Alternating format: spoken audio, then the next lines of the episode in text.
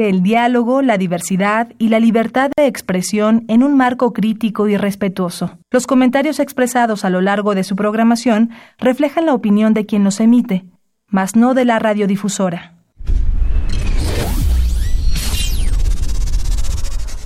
Radio UNAM y la Facultad de Ingeniería presentan Ingeniería en Marcha. Divulgación del conocimiento. Innovaciones tecnológicas. Investigación en ingeniería y cultura. Acompáñanos. Esto es Ingeniería en Marcha.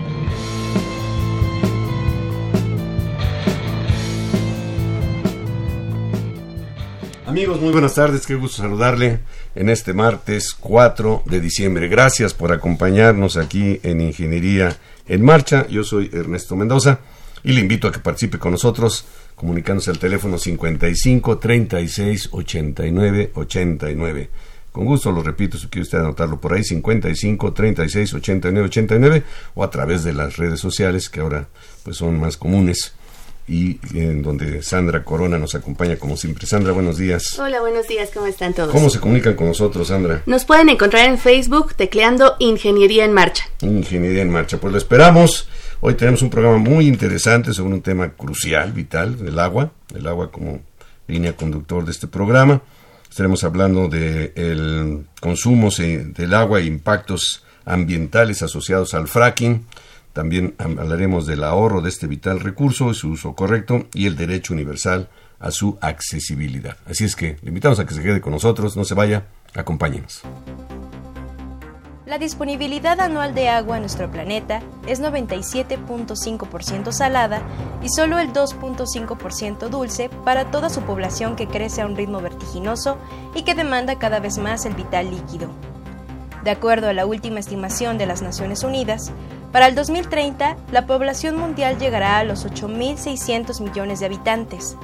Esto, aunado a la creciente concentración en zonas urbanas y los cambios en el ciclo del agua causados por el cambio climático, conduce rápidamente al agotamiento de los recursos hídricos disponibles y a mayores retos para obtener agua. ¿Cómo viviste la reciente escasez en la Ciudad de México?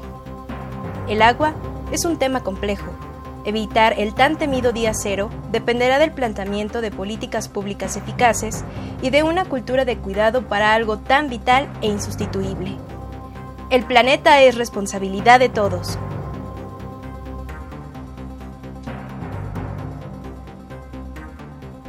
Estamos de regreso y es un gusto presentar al doctor Antonio Hernández Espíritu. Antonio, bienvenido. Buenas gracias, tardes. Muy amable, buenas tardes. Gracias por la. Bueno, pues él va a hablar de un tema polémico, yo diría, consumos de agua e impactos ambientales asociados al fracking. Primero, para que el público te identifique, dinos, es profesor de la Facultad de Ingeniería, ¿dónde estás trabajando actualmente? Sí, eh, gracias. Sí, soy profesor investigador de la Facultad de Ingeniería, de la División de Ingeniería en Ciencias de la Tierra y estoy adscrito al Departamento de Geología. De... Geología.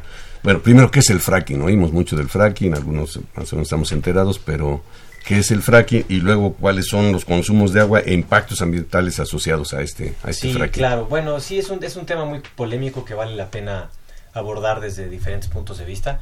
El, el fracking es eh, mejor conocido como el fracturamiento hidráulico. Es una técnica usada en la ingeniería petrolera desde hace muchos años. Desde mediados de 1900 se utiliza esta técnica, que consiste básicamente en, en romper una roca que por definición es muy poco permeable y esta roca puede contener grandes cantidades de gas o de aceite, pero debido a su baja permeabilidad el gas o el aceite no puede fluir de manera natural porque la roca es muy poco permeable. Está atrapada en la, roca. Es correcto, el gas o el aceite está atrapado en la roca, hay muchas grandes cantidades de, de estos fluidos económicos, pero no pueden fluir porque la permeabilidad de la roca es muy baja. ¿Cómo se fractura esa roca entonces? Se realiza un pozo vertical un pozo vertical hasta que se llega a la roca de interés, que generalmente es una arcilla, en geología la conocemos como una lutita, o en inglés shell, por eso el nombre de shell gas o de shell oil. Y una vez que se llega a la cima de esa lutita, se empieza a hacer una desviación horizontal. Es decir, el pozo se desvía de una componente vertical a una componente horizontal. Y una vez que se tiene la componente horizontal, se inyecta un fluido presurizante, un fluido a altas presiones que rompe la roca.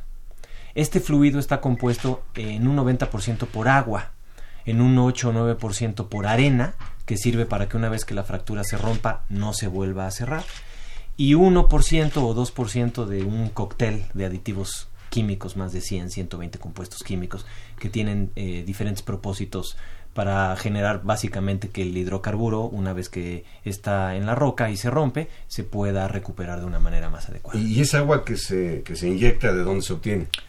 Bueno, hay muchas fuentes. Esa, esa agua se puede obtener básicamente de acuíferos, es decir, agua subterránea, se puede obtener de fuentes superficiales, se puede obtener de agua residual. Hay muchas fuentes por las cuales los ingenieros petroleros captan esa cantidad de agua para inyectarla en el fluido presurizante y fracturar la roca y generar lo que conocemos como el fracturamiento hidráulico Pues, o, el, fracking. Fracturamiento hidráulico es el nombre correcto. Correcto, así es. Así Hemos es. tomado aquí nosotros el anglicismo. ¿no? Sí. Eh, eh, vale la pena decir que el fracturamiento hidráulico es una técnica que se utiliza en gran cantidad de pozos de ingeniería petrolera, pero lo que conocemos básicamente como fracking es aquel proceso de fracturamiento hidráulico que se utiliza en lo que conocemos como yacimientos no convencionales de hidrocarburos, es decir, esas rocas de muy baja permeabilidad. En ingeniería petrolera casi siempre se, se fractura la roca Que son- para mejorar la, la recuperación. Fundamentalmente lutitas. Pero Por las arcilla, por lutitas- las sillas impermeables, se Eh, hacen las cortinas en ingeniería civil, las Correcto, presas. exacto, las, las, este, los corazones de arcilla impermeables en las cortinas,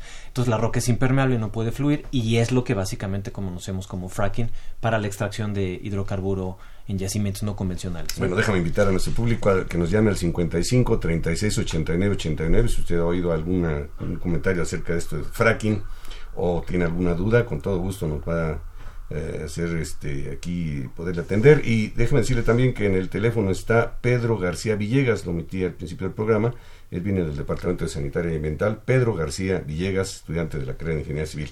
¿Esta agua que ya se inyectó se recupera? ¿O qué, qué pasa con esa agua? Muy buena pregunta. Un porcentaje muy bajo. Se recupera eh, dependiendo de las prácticas de los operadores petroleros en diferentes yacimientos en el mundo. Se puede recuperar un 10%, un 20%, pero no está documentado que se recupere más allá de un 30%. Entonces, esta, eh, esta agua se requiere disponer. Eh, a- a- algo importante que explicar. Cuando el hidrocarburo se recupera, no se recupera el hidrocarburo por sí solo, se recupera con una mezcla de agua. De agua. Esta agua se denomina agua producida y es un desecho de la ingeniería petrolera, es un, es un pasivo ambiental que requiere disponerse y generalmente lo que se hace es inyectar el agua producida otra vez en el subsuelo. Y esto, Reciclar esa agua pues para, para volver a hacer el... reciclarla y di- reciclar un porcentaje para volver a fracturar nuevos pozos, pero la gran cantidad del agua que ya no se puede reciclar se dispone como agua producida otra vez en el subsuelo. Y esa inyección de agua producida es la que genera la famosa sismicidad inducida que hemos escuchado como uno de los pasivos ambientales más graves asociados al fracturamiento hidráulico. Mucha muchas personas piensan que el fracturamiento de la roca per se es lo que genera la sismicidad, pero no es así. Por supuesto que se genera cierta sismicidad, pero la mayor parte de la sismicidad se genera cuando se dispone el agua producida en el subsuelo. ¿Y esa agua no contamina los mantos acuíferos? Porque, bueno, Sí, por ahí vi algunos videos que no sé si son ciertos, de que alguien le abre y le prende un cerillo al agua, que está saliendo del grifo y se prende el agua. Bueno, a ver, hay, hay muchos impactos ambientales asociados al fracturamiento hidráulico. Primero, uno de ellos es los consumos de agua. Los consumos de agua son altísimos, altos? son muy altos. Estamos hablando que un pozo para su fracturamiento requiere del orden de 35 mil o 40 mil metros cúbicos. Y si nos acordamos que un metro cúbico son mil litros, Ah, pues cada pozo requiere 40 millones de litros, para litros. fracturarse. Estos son datos ya muy actualizados que nosotros tenemos tomando como base la experiencia en Texas, que es uno de los lugares donde más extracción se lleva a cabo de este tipo de ¿Y operaciones. esto en qué tiempo? Porque, bueno... En días. Ah, en días. En días. El fracturamiento hidráulico, por medio de diferentes etapas, se lleva a cabo en 10 días, en 12 días, en 3 días, en 4 días. No la, per- no la perforación. La perforación vertical y la horizontal lleva más tiempo. Pero el fracturamiento. Una vez que ya se hizo la perforación y que hay que inyectarle el agua a presión, Exacto. eso se lleva a cabo en días. En días. Entonces, para que se den una idea, el, el público, eh, por ejemplo, uno de los yacimientos más importantes en Texas, que es el Play Eagle Ford, o la formación Eagle Ford, que tiene import- eh, vital importancia para nosotros porque tiene una continuidad geológica con México, es decir, Eagle Ford está mitad en Texas y mitad en México. Eh, eh, requiere, ha, ha desarrollado más o menos 3.000, 4.000 pozos al año. La formación Eagle Ford tiene ya del orden de 18 mil pozos para su desarrollo. Y si cada pozo ha consumido esta cantidad de agua, pues imagínense, ¿no? Es un mundo de se, agua. se calcula, nosotros calculamos que la Eagle Ford ha consumido en total o ha necesitado para su desarrollo del orden de 400 millones de metros cúbicos. Estamos hablando, por ejemplo, de que de que Coahuila es el volumen que utiliza al año, por ejemplo, para consumo humano, más, más de 400 millones de metros cúbicos. Entonces es una enorme cantidad de agua que si solamente se utiliza, si solamente se saca de los acuíferos o del agua superficial o del agua reciclada, pues definitivamente le pega a los recursos hídricos. ¿no? ¿Cuáles son los principales impactos ambientales que esto... Ok, bueno, eh, uno de los principales que ya hablé es la sismicidad inducida. Hay un caso muy documentado, muy documentado en Oklahoma, por ejemplo, donde eh, en un periodo de 30 o 35 años antes del fracturamiento hidráulico se habían registrado del orden de 700 sismos con magnitudes mayores a 3, eh, a grado 3 eh, en escala de Richter, y una vez que se inició el fracturamiento hidráulico en 2009, los sismos se han incrementado a más de 2.500 sismos, el mayor de magnitud 5 5.7. Entonces, este, esta magnitud en nuestro México ya generaría la alarma sísmica. Entonces no es trivial. Ahora, la relación beneficio, ya no llamaría costo-impacto ambiental, se justifica. Se justifica el utilizar estos grandes volúmenes de agua, que es agua que es potable, me imagino. En, en lo- en la mayoría de los casos sí, pero hoy en día ya se puede utilizar agua salada, agua salobre, agu- agua con concentraciones altas de sólidos totales disueltos. Bueno, tu pregunta es muy buena. Cada país tiene que evaluar si está dispuesto a recibir ese rendimiento económico, porque también en el sentido práctico de la ingeniería tienes un yacimiento de gas y de, y de aceite, pues que es importante extraer, pero tienes que sopesar los impactos ambientales que se van a generar. Y muchos países han decidido no, no, a hacer- fracking. no hacer fracking. Por ejemplo, eh, Bulgaria, Alemania, Francia, Australia, partes del Reino Unido tienen prohibido el fracturamiento hidráulico de, de tajo. Este, bueno, re- respondiendo más este, tu pregunta, otro de los impactos ambientales es la degradación del aire. Hay una correlación muy buena, excelente, digamos, entre las zonas donde se extrae el hidrocarburo no convencional y emisiones de metano. Eh, también se han documentado zonas de hundimiento, zonas de- de subsidencia y de oquedades. También se ha documentado de manera muy adecuada pues este degradación de, eco- de ecosistemas, por ejemplo en el Plain Marcellus que está en Pensilvania en Estados Unidos, se ha perdido más del 30% en bosques debido a la extracción de estos recursos. Este, hay riesgos a la salud, impactos Como dices, ambientales es fuertes. importante evaluar esa situación. Mira, nos llama Rosario Velázquez de la colonia de Indavista y pregunta que si el cauce de los ríos, arroyos, etcétera, se ven afectados por la producción de petróleo. Y luego también dice que si esos cauces tienen relación o, de sequías por los fraccionamientos, a lo mejor está hablando por el, por el fracking, no creo que sean fraccionamientos de vivienda, o, o- o las dos cosas, pues. Bueno, a ver, la extracción de hidrocarburos, yo diría, en geociencias, la extracción de recursos naturales siempre genera una degradación ambiental. Y tu pregunta es muy relevante. Tenemos que sacar recursos naturales porque tenemos que vivir de ello. Y tenemos siempre que lograr un equilibrio ambiental. ¿no? Entonces, bueno, la ingeniería petrolera es una industria eh, que usualmente de manera más sistemática está tratando de cuidar la degradación con el medio ambiente, pero evidentemente hay riesgos que siempre ocurren y es posible que un río, un acuífero se pueda afectar por la extracción de hidrocarburos. ¿no? Eh, el problema es que, bueno, siguen habiendo derrames en mares, siguen habiendo contaminaciones de acuíferos y entonces esto es lo que nos pone a los que cuidamos más el medio ambiente y no nos interesa tanto extraer hidrocarburo o gas, sino más cuidar el agua y el medio ambiente, pues son focos de alarma. ¿no? Pero nos decías al principio que esto ya tiene muchos años de que se descubrió y que se implementó. Bueno, la técnica de fracturamiento hidráulico tiene muchos años. La extracción masiva de plays no convencionales de hidrocarburos no tiene tanto. Se inició la extracción de hidrocarburos no convencionales aproximadamente eh, a mediados de 1985, por ahí, con un play muy importante en Texas que se llama el Play Barnett. Este fue el primer play no convencional que se extrajo eh, a escala masiva. Y, y es, es interesante saber que hoy en día hay muchos países que tienen potencial de este tipo de yacimientos, más de 40 países, más de 137 plays, pero por las razones que acabo de explicar, solamente cuatro países extraen hidrocarburos no convencionales a nivel comercial, que son Estados Unidos, Canadá, China y últimamente Argentina. ¿Y en México se ha pensado utilizar esta técnica o se está utilizando ya? Bueno, eh, Pemex eh, por ahí de 2010 a 2014 generó una evaluación de nuestros recursos no convencionales. estudiando la continuidad de la formación Eagle Ford, que está, digamos que está bien localizada en el noreste de Coahuila, de Tamaulipas, de Nuevo León, en las cuencas de Sabinas, de Burgos, y llevó a cabo estudios de exploración, realizó 20 o 25 pozos de fracturamiento hidráulico que actualmente no están en explotación, y se hizo una evaluación de los recursos no convencionales, es decir, tenemos en México recursos no convencionales, pero particularmente en el norte del país pues tenemos zonas áridas entonces generalmente se piensa que el agua para fracturar tendría que venir forzosamente de los acuíferos, porque el agua superficial es muy escasa, y los acuíferos ya tienen un compromiso hídrico muy importante para sostener la irrigación, el consumo humano, otro tipo de industrias como la producción del carbón. Entonces, este, pues debido a esta situación, ahora ya sabemos que nuestro nuevo presidente Andrés Manuel López Obrador ya dijo que no que no se va a permitir el fracturamiento hidráulico en, México. Bien, eh, usted nos acaba de sintonizar, está escuchando Ingeniería en Marcha, estamos platicando con el doctor Antonio Hernández Espriu sobre este tema tan interesante acerca de los consumos que se requieren de agua y de los impactos ambientales que esto conlleva asociados al fracking. Eh, se han implementado seguramente que sí, pero ¿cuáles son las medidas de mitigación?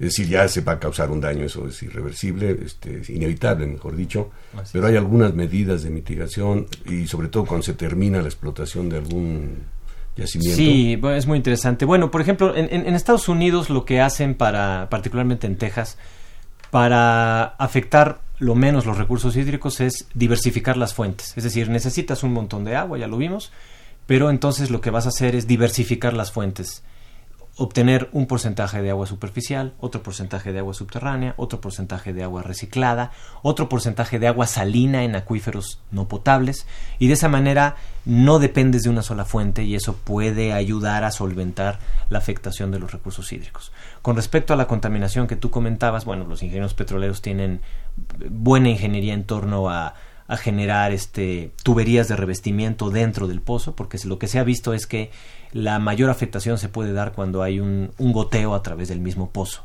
es decir, cuando el pozo no tiene un revestimiento adecuado. Entonces se realizan diferentes tuberías de revestimiento para proteger, digamos, aislar el pozo del entorno natural. Que quede restringida la zona contaminada, por llamarlo así, a un área... Que quede restringida la zona, la zona de extracción, esto en ingeniería petrolera llaman integridad de un pozo, entonces pues hay especialistas que diseñan el pozo y que pueden medir incluso con registros geofísicos de pozos, con técnicas cuantitativas, si ese pozo está íntegro, es decir, si tiene buena integridad y evitar fugas del fluido fracturante hacia otras partes. Tal vez otra cuestión sería monitorear el agua, ¿no? El agua que sale de las tuberías. Ese, ese, ese es otro elemento, este se llevan a cabo eh, estudios, digamos, proyectos de monitoreo hidrogeológico donde ciertos kilómetros aguas abajo y aguas arriba de la zona de extracción, se colocan pozos de monitoreo y se empieza a medir la calidad química para ver si hay una afectación o no. no se contamina. ¿Tenemos alguna comunicación por Facebook? Eh, sí, Javier Mancera nos dice saludos, Toño. Mariana Cire dice saludos al doctor Antonio Hernández Espriu. un tema que es importante conocer. Gracias a Ingeniería en Marcha por compartir estos temas de importancia para el país. Y el ingeniero José Luis Esquivel pregunta, ¿qué tan viable es utilizar energías renovables para evitar este proceso? Bueno, definitivamente, tenemos que girar hacia las energías renovables. Ya no podemos depender tanto de este tipo de, energías, pero bueno, México somos un país petrolero, tradicionalmente lo hemos sido, y yo creo que lo seguiremos siendo por muchas ya hace poco se habló del descubrimiento de un yacimiento sí, gigante. Sí, importante. Y hay yacimientos en, eh, convencionales, no tenemos que ir hacia la parte no convencional todavía. Hay yacimientos convencionales con buena potencialidad, terrestres en aguas someras. Este, entonces, yo creo que es sensato estudiar el fracturamiento hidráulico, analizar sus posibles consecuencias ambientales y esperar la extracción de este tipo de hidrocarburos. ¿No hay alguna línea de investigación eh, en donde se pudiera sustituir el agua por alguna, por ejemplo, no sé, un, gas a presión, el mismo aire a presión? Sí, hay líneas de investigación hoy en día donde se utiliza aire a presión, en efecto, y, es una especie de fracturamiento neumático en lugar de hidráulico, pero no han tenido los mismos resultados en términos de recuperación. Se requiere el agua por fuerza. Todavía es, es, lo más eficaz y en términos de recuperación es lo que maximiza la recuperación del gas y aceite. Por eso las, las compañías operadoras que desarrollan este tipo de yacimientos no convencionales siguen utilizando agua como el fluido dominante para su extracción. ¿Alguna cosa que quisieras comentar, Antonio, que no te haya yo preguntado? Eh, bueno, pues nada más, sí, comentar que en, en, en, la UNAM hemos desarrollado un grupo interdisciplinario entre el Instituto de Ingeniería, la Facultad de Ingeniería y la Universidad de Texas en Austin, eh, y estamos desarrollando líneas de investigación en torno a esto que le hemos denominado en general nexo agua energía no convencional. Tenemos un primer estudiante de, de doctorado que es Saúl.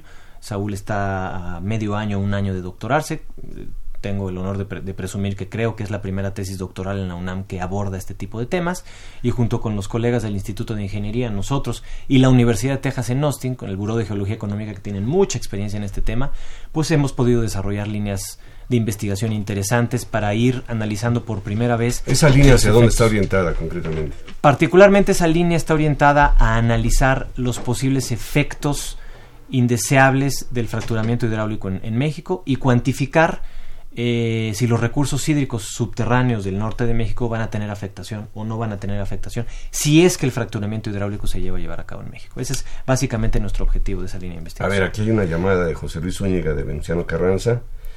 Eh, dice, así lo voy a leer tal cual, dice, es cierto que se otorgan 25 kilómetros cuadrados para extracción en Estados Unidos y en cambio en México se dan 250 kilómetros cuadrados para perforación para extraer el petróleo.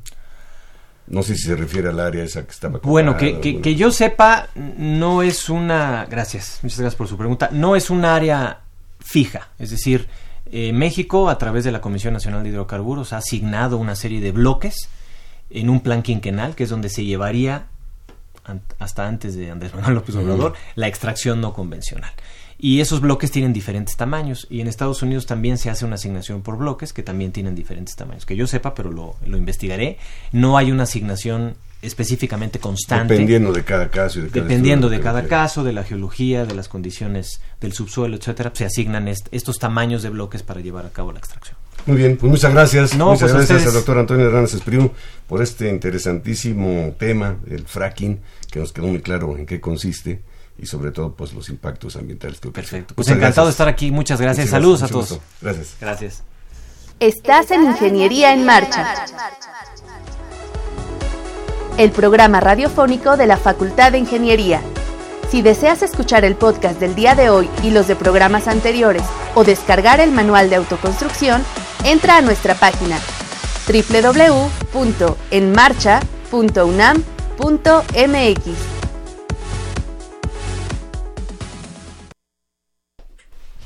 Bien, estamos nuevamente de regreso. Nuestro teléfono 55 36 89 89 a través de las redes sociales. Ya le comenté que ahí está Pedro García Villegas, estudiante de la carrera de Ingeniería Civil, para atender su llamado. Nos da mucho gusto de veras cuando usted nos llama.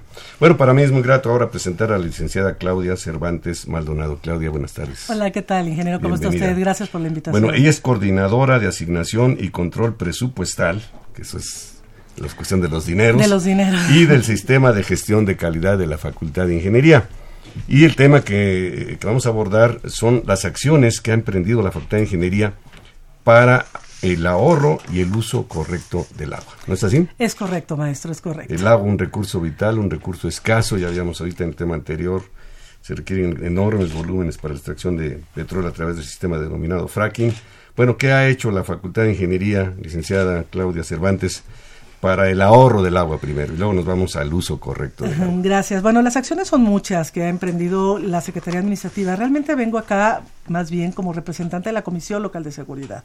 La Comisión Local de Seguridad está conformada por personal académico, trabajadores, alumnos de la facultad y va orientada justamente a generar estrategias en la Facultad de Ingeniería tendientes a la protección civil, eh, que ya la conocemos, pero también hay un tema de seguridad que es muy importante y la parte de la salud de nuestros miembros de nuestra comunidad es fundamental.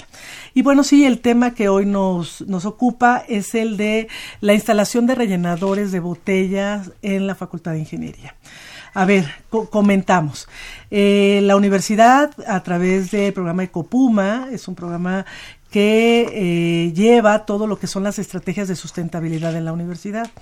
El plan de desarrollo institucional del señor rector actual en su línea, la obligatoriedad, la necesidad de que las entidades generen estrategias orientadas justamente a, a proyectos de sustentabilidad y de que nuestros labor cotidiana, nuestros quehaceres cotidianos, se hagan justamente en este marco. Eh, tiene, como le comento, a Ecopuma como, como organismo que se dedica a esta parte eh, y bueno, nosotros en la Facultad de Ingeniería pues tenemos a la Comisión Local de Seguridad. Eh, el, el, tema del agua, como, como bien lo menciona usted, es un tema que tiene que ver con varios asuntos. Tiene que ver con la parte de la huella ecológica que dejamos como, como seres humanos al consumir el agua embotellada, eh, específicamente. Eh, como nosotros lo sabemos, bueno, aquí traemos algunos datos. Eh, México es un gran consumidor de agua.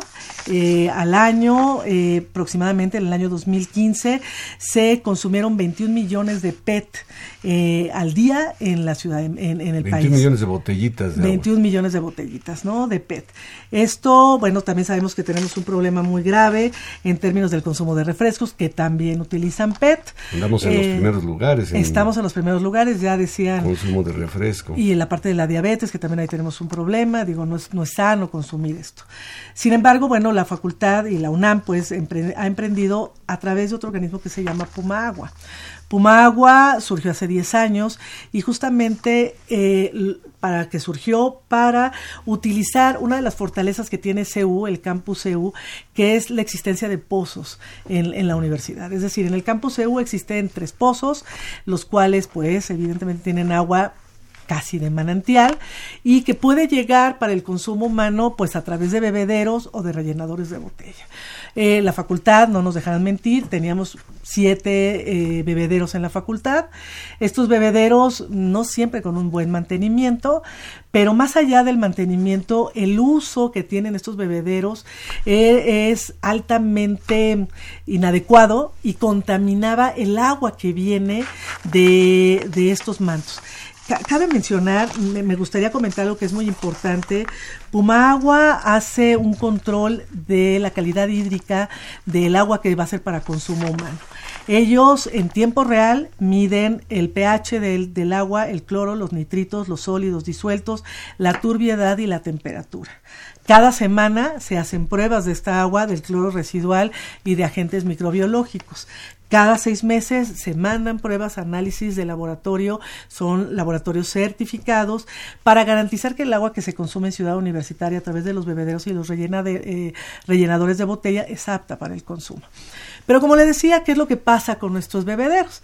Pues resulta que la, realidad es que los bebederos eh, llega fauna, la fauna nativa de, Ciudad Universitaria, pájaros, eh, gatos, ratas, ardillas, y llegan a chupar eh, el, el, este, el tubo, digamos, del bebedero y bueno, pues contaminándolo. Insectos, hay una gran cantidad de insectos que incluso se introducen en los tubos del bebedero.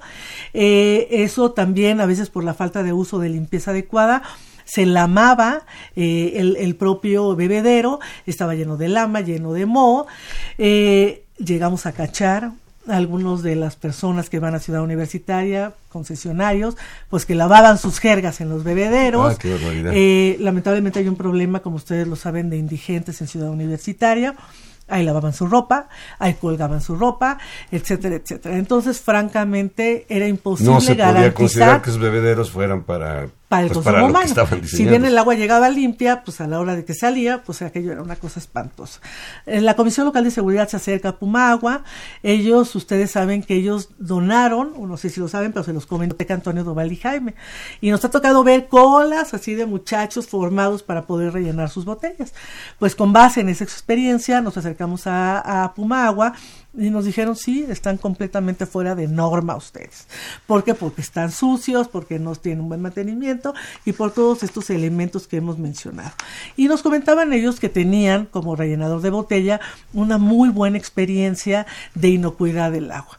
Así pues, eh, la facultad se abocó a platicar con ellos investigamos, eh, bueno, hay una norma oficial mexicana que es la norma NMX-R-080 eh, de la Secretaría de Salud, en la que se establece que requiere una comunidad, por ejemplo, en este caso como una institución de educación superior, requiere de, eh, de tomas de llave, tomas de, agua, de mil, de un rellenador por cada mil personas. En la facultad vemos 15 mil personas en el cotidiano, pues luego entonces los siete eh, que tenemos pues eran insuficientes. Entonces, bueno, para cumplir con la norma decíamos pues necesitamos 15 rellenadores de botellas, pensando que este es una, es un modelo de rellenador probado por Pumagua, hecho por Pumagua, este, y que bueno, pues justamente lo que decíamos es que eh, en la forma en la que tiene, pues permite que la botella no sea, la botella de las personas que traen sus, este, para rellenarlos, pues no toca realmente el tubo. la salida del La salida, exactamente, la salida, eh, no permite que los animales beban, este, no requiere de filtros convencionales porque el agua viene de los pozos directamente, tiene un sistema de filtrado adentro de este tótem y llega perfectamente limpia el agua. Y bueno, todos estos problemas que mencionábamos, pues no se da con este tipo de modelo. Entonces dijimos, pues, ay, nos encanta y lo queremos utilizar. Eh, vino gente de la de GACO, de la Dirección General de Atención a la Comunidad, vino gente de Pumaguas, vino gente de la Dirección General de Obras y Conservación y vimos en dónde eran los lugares ideales para poner, de acuerdo a la instalación hidráulica que ya tenía la universidad y, a la distribución de la población estudiantil. Y a, la, distribución de la población estudiantil. Entonces se decidieron los 15, los 15 lugares. Eh, ahora faltaba la parte del recurso, que esa es la otra fuente que yo tengo de trabajo. Y bueno, se puso a consideración de la Secretaría General cuotas voluntarias que nuestros estudiantes dan cuando se inscriben a la facultad en agosto o en enero. Eh, no sé si lo sabe el público, pero se los menciono. Las cuotas voluntarias eh, es, un es un programa muy cuidado por la universidad. Se llama, este, eh, se llama es un proyecto, es el fortalecimiento de las funciones de docencia y únicamente se puede utilizar si eh, ese dinero, si el proyecto, que debe ser autorizado por la Secretaría General de la UNAM, va a servir para los estudiantes porque es dinero de ellos, es hasta el último centavo que los chicos Pero qué nos mejor dan manera de, poder utilizar que esta parte. Hemos comprado sillas, hemos hecho muchas otras cosas. Pero bueno, lo propusimos a la Secretaría General, nos los aceptaron, teníamos ese dinero y pudimos poner los 15 rellenadores de botellas que hoy ya no es un proyecto, ya son una realidad, ya están instalados. Lamentablemente ya estamos al fin del semestre, ya terminamos el semestre, estamos en la segunda vuelta, pero esperamos que ahora en enero... Pero hay muchos alumnos, a mí me ha tocado ver que llegan muchos alumnos y y, se forman para, para rellenar, para rellenar sus botellas. Entonces, el sentido de venir, y le agradecemos mucho la invitación, maestro, bueno, es uno para decirle a los estudiantes que gracias a sus aportaciones voluntarias, eso es una realidad en la facultad. Dos, que les queremos garantizar la inocuidad del agua. Es de hecho, la gente de Pumagua, Pumagua, nos dice, es más limpia que las de las marcas comerciales que todos conocemos, porque se garantiza 100%. La Comisión Local de Seguridad estará informando a través de su página los estudios que se le hacen a la calidad del agua. Eh, se van a poder consultar en la página web y de manera semanal, de manera semestral, los estaremos publicando para que sepan que eso está perfectamente limpio.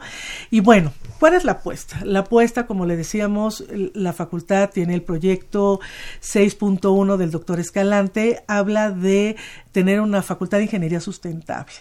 Y eh, lo que queremos es, ustedes saben que hay, existen las tres R's, la R de reducir, reciclar y, reusar. Nosotros queremos apostarle a reducir el consumo. Es decir, que quisiéramos que nuestros compañeros de la Facultad de Ingeniería que nos están escuchando y el público en general, nuestros alumnos, es que no compren sus botellas, sino que lleven rellenadores desde su casa, cilindros que se venden en, los, en los, cualquier lugar, llevas termo, llevas tu cilindro, lo llevas bien limpio porque lo lavaste en tu casa, rellenas eh, y ese día que termines tus actividades en la facultad te vas, lo lavas y al día siguiente. Es decir, inclusive no comprar las botellas y rellenarlas, que es una buena práctica, maestro. Pero lo que quisiéramos es decirles, vamos a reducir el consumo de PET en la Facultad de Ingeniería. Yo vi los rellenadores donde se ven muy sólidos, muy firmes, pero me imagino que también, y deberíamos recomendar al, público usuario, a los alumnos sobre todo, pues algún tipo de cuidados, ¿no? Es correcto. ¿Qué, podemos recomendarles en ese sentido? Miren, vamos a generar infografías en donde les vamos a enseñar cómo utilizar el, eh, también van a ser publicadas en la página de la Comisión Local de Seguridad, cómo utilizarlo, no recargarse, cómo cuidar la válvula, porque bueno, la válvula sale, este, cómo no dejar así un chorro de agua tirado porque luego aquello es así un lodazal, este, no pegar la boca, por supuesto, a Porque algunos a lo mejor no llevan rellenador, porque luego no llevan se van a pegar ahí Es correcto. Entonces, vamos a hacer toda una campaña de difusión en donde les vamos a pedir esto. No los maltraten, no los golpeen, no les pongan cosas pesadas. Este, es un bien que le costó a los estudiantes, que nos costó a la UNAM y pues debemos de cuidarlo todos. Realmente son bastante sólidos, si usted los ve. el que tenemos tenemos en la biblioteca. Acero, inoxidable. inoxidable. Los que tenemos en la biblioteca nos ha durado tres años de manera increíble. Una sola vez le hemos cambiado la válvula. Entonces también nos demostró que, que era una buena inversión para la facultad este, este proyecto de Pumagua. Bueno, está aprobadísimo por Ecopuma de la UNAM. Y este, y dijimos, pues vamos a, vamos a llevarlo a cabo. Yo espero que maestros que nos estén escuchando, miembros de la comunidad de la Facultad de Ingeniería y por supuesto nuestros estudiantes lleven su cilindro, lleven su termo y logremos hacer de la facultad una facultad libre de PET. Ese es un proyecto que vamos a trabajar muy fuerte el próximo pues ya no un proyecto, ya es una, es, una, realidad. Y, yo lo que quisiera también destacar aquí es que muchas de las cosas que se hacen en la UNAM pues se replican ¿no? en otros ámbitos. es una ciudad, realmente ciudad universitaria. Ahí está el caso del, del Pumabús, está el caso de Bicipuma y muchos otros más, Pumagua, por ejemplo. Entonces, ¿qué se requiere para poder instalar, por ejemplo, me imagino en las primarias o en escuelas secundarias, en muchos lugares ese tipo de cosas? Primero, la, garantizar la calidad del agua que en este caso es directamente del manantial y hay una red específica para esos bebederos. Es correcto, Es correcto. Eh, bueno, yo lo podría decir a nivel de la Ciudad de México porque este no, no, no podría hablar de esa inocuidad, ¿no? Conozco el proyecto en Ciudad Universitaria, por ejemplo, el Palacio de Minería se muere de ganas de poner rellenadores de botellas, pero eh, la calidad del agua eh, es difícil. No da para eso. Quizás no da. Pumagua dice que sí da, porque el propio tótem tiene una serie de filtros que va a garantizar la inocuidad, pero definitivamente no es de la limpieza del agua que tenemos en Seúl. El tótem le estamos llamando al pedestal, este, donde ahí está la válvulita, bueno, la llave y ahí es correcto, es correcto, es correcto. Está el Palacio de Minería quiere emprender esto, en la UAT, que como ustedes saben tenemos allá en Juriquilla instalaciones de la facultad, también quisieran pero bueno, ahorita vamos a aterrizar en Ciudad Universitaria. El proyecto en el campus EU se presta por lo que comentamos de estos pozos que tenemos en, Ciudad Universitaria. Y como les decimos, es el agua más limpia, bueno, sabe sabrosísima además el agua, porque eh, los bebederos que teníamos antes, el agua sabía un poco a cloro, no se alcanzaba a limpiar, y esta agua sí no sabe eso. Sabe verdaderamente a manantial. Es una cosa extraordinaria. Y como les decimos, es inocua para la salud y es apta ¿Y para cuál ha sido la respuesta de los alumnos? Que ahorita les tocó el periodo de exámenes, que pues sí. todavía muchos alumnos, pero ahora que empecemos clases. Pues miren, en redes sociales nosotros veíamos el comentario, ¿no? Cuando se empezaron a quitar los, los, los bebederos, maestro, empezaban a decir, agarren a los ladrones, nos van a dejar sin agua y nos daba risa, ¿no? Cuando empezaron a instalarse, los muchachos empezaron a decir que les gustaba, que les parecía muy padre y que, que y lo empezaron a replicar. Sin embargo, también recibimos comentarios de que ahora la facultad tiene bebederos fifi, ¿no?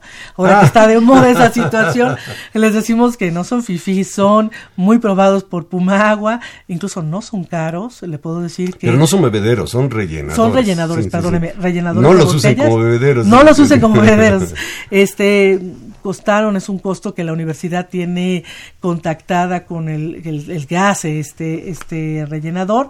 Entonces tampoco es una cosa que cuando nosotros ya lo vimos en pesos y centavos dijimos, ay, pues es viable para la facultad, la Secretaría General autoriza, teníamos las cuotas voluntarias y dijimos, pues va, ¿no? Tampoco es tan fifi. La verdad es que es muy bueno, es un buen proyecto de la universidad, eh, esto de Pumagua, y pues como dice usted, maestro, la universidad debiera de ser siempre un líder de opinión en todo el país. Lo somos, de hecho, ¿no?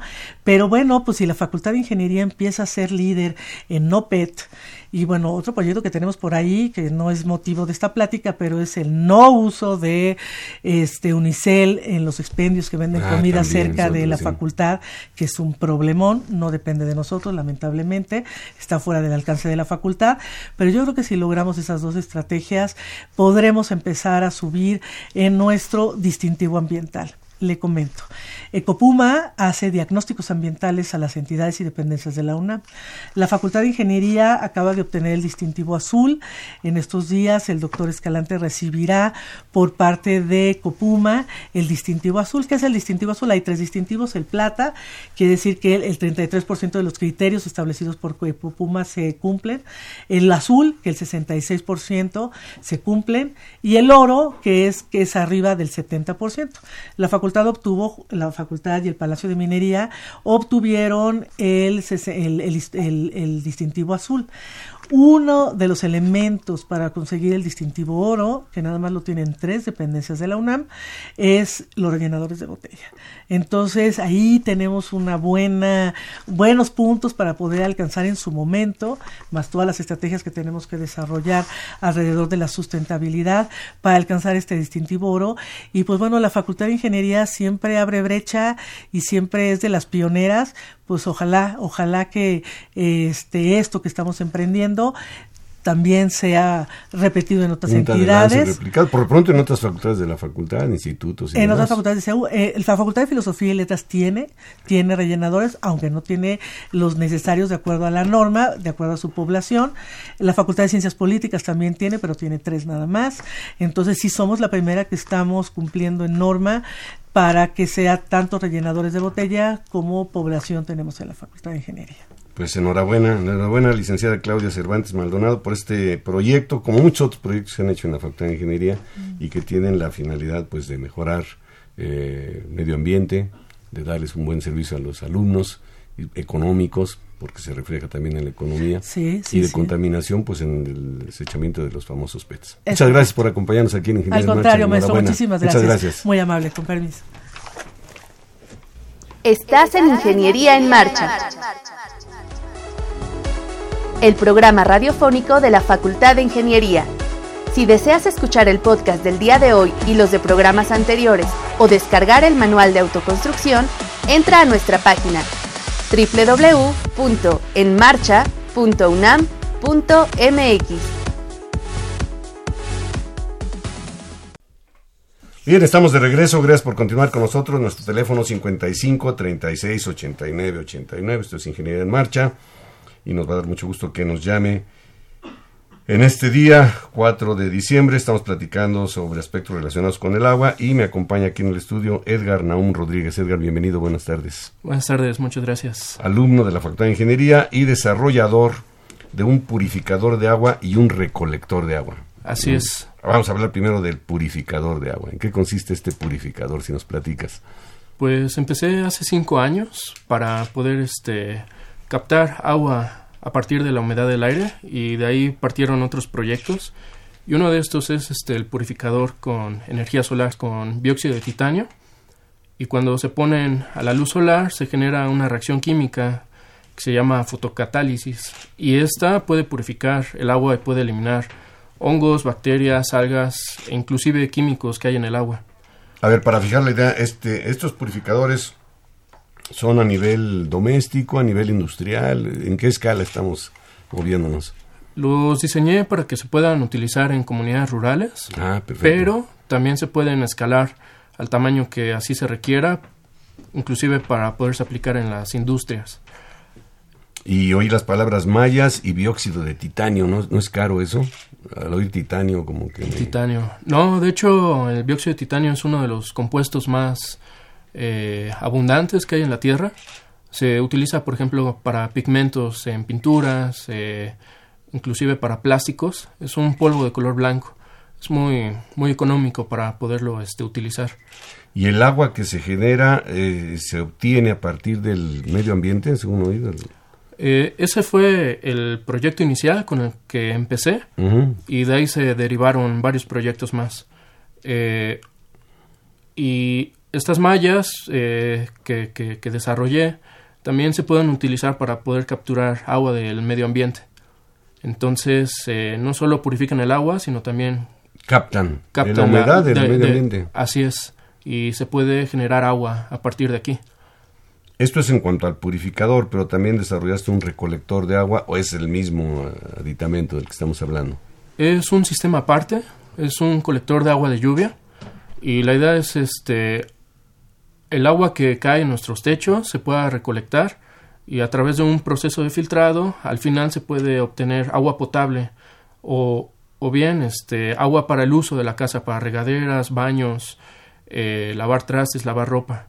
Y con esto, durante la época de lluvias, pues podemos tener agua que en otra, eh, eh, que, si, que si no tenemos ese sistema, pues se llevaría al, al, drenaje, ¿no? ¿Nos podrías escribir eh, someramente cómo sería este sistema? Yo me imagino que, bueno, pues cae el agua en las azoteas o en las techumbres y va a dar alguna cisterna, algún tanque. La, la idea es utilizar... El agua de lluvia me refiero. El agua de lluvia, la, el proceso es, primero se llena un tanque de agua, que ahí se colecta toda la tierra y los contaminantes que pudiera traer eh, eh, el agua de lluvia. El agua de lluvia, así es. Y los contaminantes que hay en el aire que también puede arrastrar la lluvia. Se llena un primer tanque y va a continuar lloviendo. El resto del agua, después de que se llena este tanque, se manda a una cisterna. Y en esta cisterna eh, se puede se tiene que clorar el agua o se pueden utilizar otros. La salida se hace pasar por otros filtros de carbón activado, y también de una micromalla para quitar algunos este, sedimentos que pudiera traer el agua y finalmente esa agua se puede utilizar dentro de la casa. ¿Esa agua se tendría que bombear algún tanque en la azotea? Alguna cosa así, es, así es. Primero ya purificada. Ya estaría purificada y ya se podría utilizar dentro de la casa. ¿Para qué uso se podría este, tener? Para, por ejemplo, para beber, podría ser a ese grado. Con un filtro extra se puede tener agua potable para beber, así es. Y, y si no se desea este, consumir esa agua así, también se puede usar para regaderas, eh, duchas. Lavar los trastes. Lavar los trastes, lavar, eh, lavar ropa también. Y, y, con esto pues podemos reducir la cantidad de agua que, que utilizamos eh, dentro de la casa. Es que, eh, Edgar, por todos lados oímos, eh, pues el, el, agua es un recurso escaso ya al día de hoy. Así Hace algunas semanas tuvimos aquí en la Ciudad de México un corte, ¿no? Que se anunció una crisis, mucho, una crisis en el agua. Y, falta mucha cultura para, para cuidarla realmente, ¿no? Este, hay personas que abren la regadera y mientras sale agua caliente ahí se está desperdiciando el agua fría, que lavan el coche con muchísima más agua de la que fuera requerida, que riegan las banquetas o las lavan, en fin, todavía hay mucha mucho por hacer en este sentido. Así y por otro lado, bueno, pues están desarrollando purificadores de agua y como tú lo dices ahora, un recolector de agua de lluvia que pudiera servir para el tiempo de estiaje. Eh, ¿Ya tienes desarrollado totalmente estos proyectos o están en esa etapa precisamente conceptual? Ya, ya instalamos dos en, en una casa aquí dentro de la Ciudad de México, cerca de, de eh, al sur en San Ángel.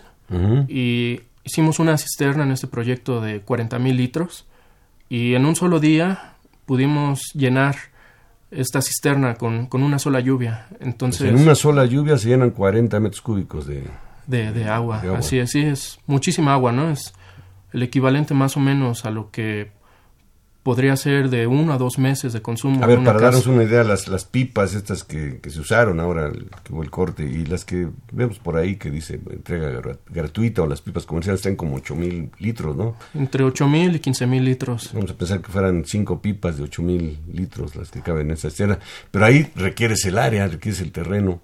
Exactamente, es, es necesario Esa sería tener una restricción de tener un, patio, digamos, un, espacio. espacio para hacer la cisterna. Así es, así es. O, o bien tener una, una, buena capacidad en la parte de arriba de, de, la casa para poder almacenar esa cantidad de agua. ¿Para áreas rurales podría funcionar eso también?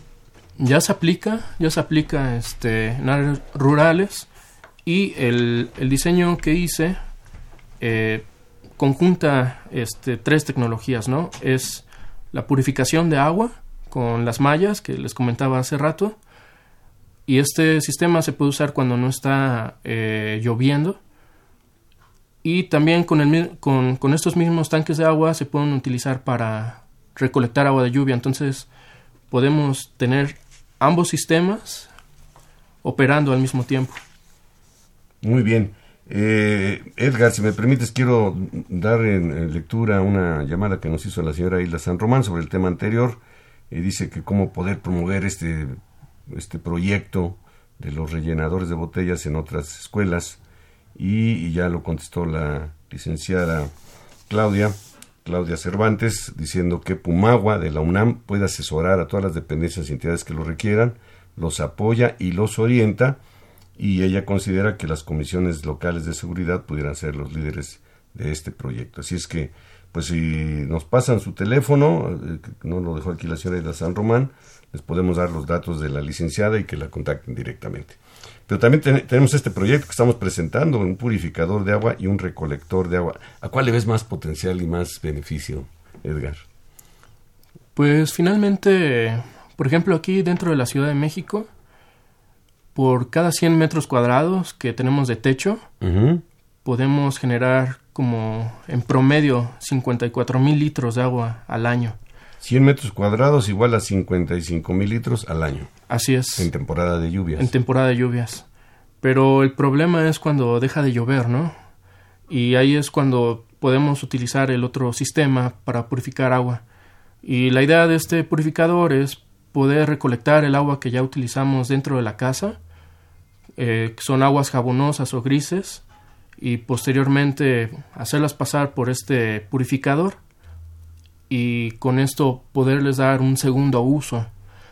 Con, esto pues podemos reducir el consumo de agua que tenemos en, nuestras casas y hay poca tecnología que, que, este, que se está utilizando, por ejemplo, para en estos casos, ¿no? Cuando la, la, la, cantidad de agua es, es, menor, ¿no? Porque hay este, una, una temporada de no lluvias, ¿no? A ver, para fijar la idea, una familia, digamos, de cuatro, cuatro y seis personas, este purificador físicamente, ¿cómo es? de qué? Eh, lo mejor que se puede hacer es ponerlo en la, en la azotea, porque funciona con energía solar. El purificador. El purificador, así es. Y tiene un, área de un metro cuadrado, es de uno por un metro, y lleva un tanque ahí de, de 100 litros de agua. Ahí se deja este, circulando el agua con un sistema de bombeo y al final del día se tienen 100 litros de agua o, o inclusive 200 litros de agua cuando hay buena iluminación solar y esa agua se puede utilizar dentro de la casa nuevamente. Pero hablabas inclusive de aguas jabonosas. Así es. ¿El agua jabonosa puede llegarse a purificar de tal manera que se utilice para uso doméstico? Sí, este, el, el, el agua primero se hace pasar por una, unos filtros. Estos filtros son unos filtros de arena que remueven el, jabón que hay en el agua y posteriormente se hace pasar por el colector solar que le permite esta, esta purificación. Mira, el señor Víctor Manuel Serrano nos eh, pregunta vía Facebook si con la fotocatálisis del purificador de agua es posible desalinizar el agua de mar. Son procesos diferentes. Eh, normalmente eh, lo que haría es que separaría eh, la, la, la, sal que hay en el mar entre sodio y cloro. También estamos este, por desarrollar un desalador de, agua de mar, pero, pero eso será en otro, en otro, proyecto. Ahorita los que tenemos o que tienes disponibles, vamos a decirlo así, es el purificador del agua, que suena muy interesante que yo me imaginaba que era un aditamento que se pone a la salida de la tubería del agua, pero no, dice que se coloca en la azotea. Así Entonces ahí es donde a través de un tanque está, está siendo purificada el agua y luego por gravedad pues ya baja la tubería, los ramales de la vivienda, ¿no? O de la casa, o del edificio, de la fábrica tal vez, donde, donde se esté instalando. Y el otro es el recolector de agua, este, en época de lluvias, en donde se puede tener un almacenamiento considerable para la época de estiaje. Así es. Con esos dos proyectos. Dices que ya instalaron dos, nos decías uno en San Ángel, el otro donde lo instalaron. Eh, eh, los dos en la misma casa. Era, es una casa muy grande. Ah, uno y uno, pusieron un recolector y un purificador. ¿o? Eh, dos, dos recolectores este, en, en, esta casa. Y estamos ahorita viendo poderlo poner en, en una en ¿cómo se llaman estos? Eh, bueno, hay, hay un, como asilo de perros, ¿no? Este tienen altos consumos de agua, tanto para limpieza como para este para el consumo de los perros y, estamos viendo la, la, posibilidad de, de, poder poner ¿Qué van a instalar ahí? Este, un colector de agua de lluvia y pues si también les interesa, también les podríamos instalar el, el otro también. El purificador. Así es. ¿Tú cómo ves la perspectiva de, uso y manejo del agua en estas grandes urbes. Al rato ya no va a ser que uno quiera o no quiera, va a ser obligatorio prácticamente. Pues la, la, la situación, ¿no? Por ejemplo, de la Ciudad de México es que el agua que la traemos de muy lejos y finalmente esa, esa agua, eh, el, como el, entre el 70 y el 80% del agua que tenemos disponible la utilizamos para agricultura, para producción de alimentos. Más adelante vamos a requerir producir más alimentos porque va a aumentar la demanda de alimentos por la población y también por porque aumenta también por, por la mejora de la calidad de vida de la gente. Más alimentos, necesitamos más agua.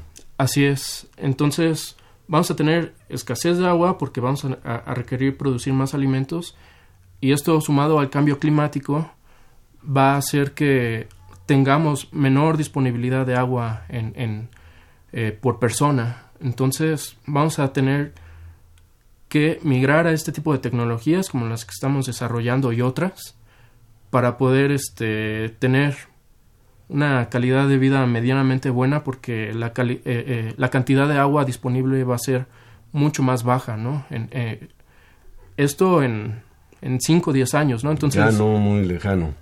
El, el, quien es director ahorita de Conagua comentó que en 2019, o sea, un año solamente, está garantizada la cantidad de eh, la, distribución de agua dentro de la Ciudad de México. Entonces, después va a empezar a haber cortes más importantes porque la cantidad, eh, la, la, red de distribución tiene demasiadas fugas y es sumamente grande. Entonces, necesitamos empezar desde, desde ahorita, empezar a migrar a este tipo de tecnologías porque más adelante va a ser imposible, imposible poder este... Yo no sé si al día de hoy, Edgar, si tú conoces y nos puedes compartir, en las unidades habitacionales, por ejemplo, ya sea obligatorio el construir, cuando menos, no el purificador, pero sí el recolector de agua. Todavía no, todavía no. Son muchas familias y llueve y pues aquello muchas veces no se infiltra, sino se va al drenaje y se va fuera de la ciudad. Sí, es, este, todavía no es una, una ley que debería ya de, de implementarse. Ahorita Claudia Sheinbaum ha estado comentando desde antes de, de, entrar como ya este, elegida para, para, la ciudad, ¿no? Para gobernar este, la, la, ciudad que, que, ya quiere ella implementar esta parte. Finalmente, pues nos va a dar la parte de, recolección de agua de lluvia solución para cuando tengamos lluvia, pero luego qué, ¿no? Hay que pensar en ese luego Así es. Muy bien, pues Edgar, Edgar Naún Rodríguez muy interesante este proyecto de, purificación de agua, purificador y el recolector de agua. Muchísimas gracias por acompañarnos aquí en Ingeniería en Marcha. Gracias a ustedes por, bien. por la invitación. Pues le agradezco mucho, nos vamos, nos ganó el tiempo, eh, le agradezco mucho el favor de su atención. Quiero agradecer también la participación de Pedro Mateos en la producción del programa, de Sandra Corona, que estuvo aquí con nosotros muy atenta en las redes sociales, de María Eugenia Fernández en la coordinación de comunicación, de Elizabeth Avilés Alguera, que ella hace las cápsulas que ustedes nos hace favor de escuchar, y por supuesto de Socorro Montes en los controles técnicos. Le invitamos a que continúen disfrutando de la programación musical que Radio UNAM tiene para ustedes. Hasta pronto. Radio UNAM y la Facultad de Ingeniería presentaron Ingeniería en Marcha. Divulgación del conocimiento. Innovaciones tecnológicas investigación en ingeniería y cultura. Ingeniería en marcha.